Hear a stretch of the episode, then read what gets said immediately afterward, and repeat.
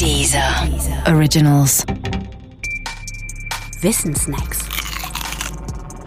Jenseits des blauen Planeten.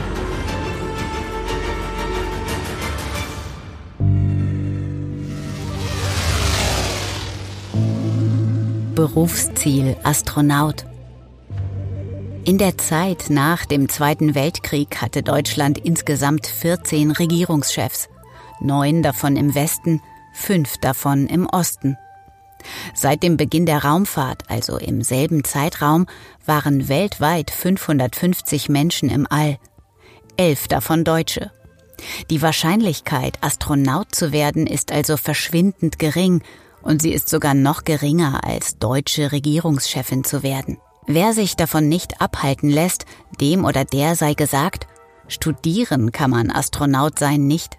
Anders aber als beim Amt des Bundeskanzlers oder der Bundeskanzlerin existiert ein recht gut formuliertes Anforderungsprofil und ein Ausbildungsprogramm.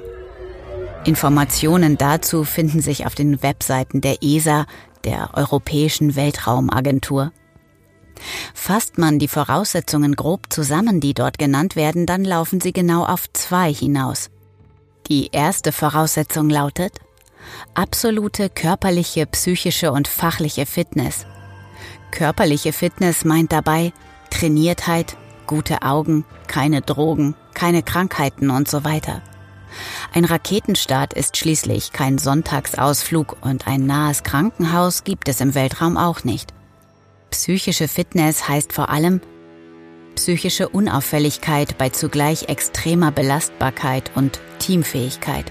Eine menschenscheue, melancholische Klaustrophobikerin wäre keine gute Wahl für eine internationale Raumstation mit Raumnot und dem Angewiesensein auf andere.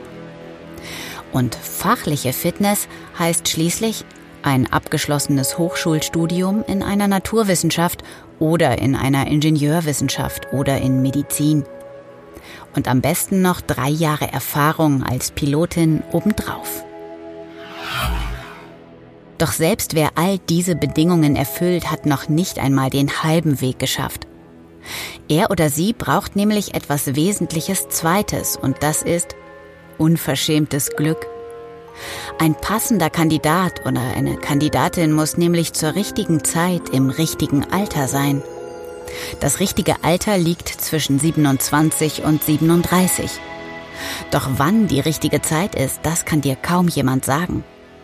Die ESA sucht nämlich zurzeit nicht nach Astronauten und das letzte Mal, als sie das tat, das war im Jahr 2008. Das ist schade und besagt einfach, die Chancen, Astronautin zu werden, sind wirklich minimal.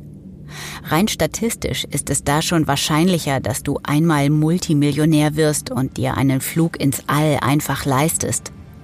Vielleicht ist das ein Trost, wenn vielleicht auch nur ein schwacher, denn zwischen einem Astronauten und einem Weltraumtouristen liegen zwar keine Welträume, aber immerhin doch Welten.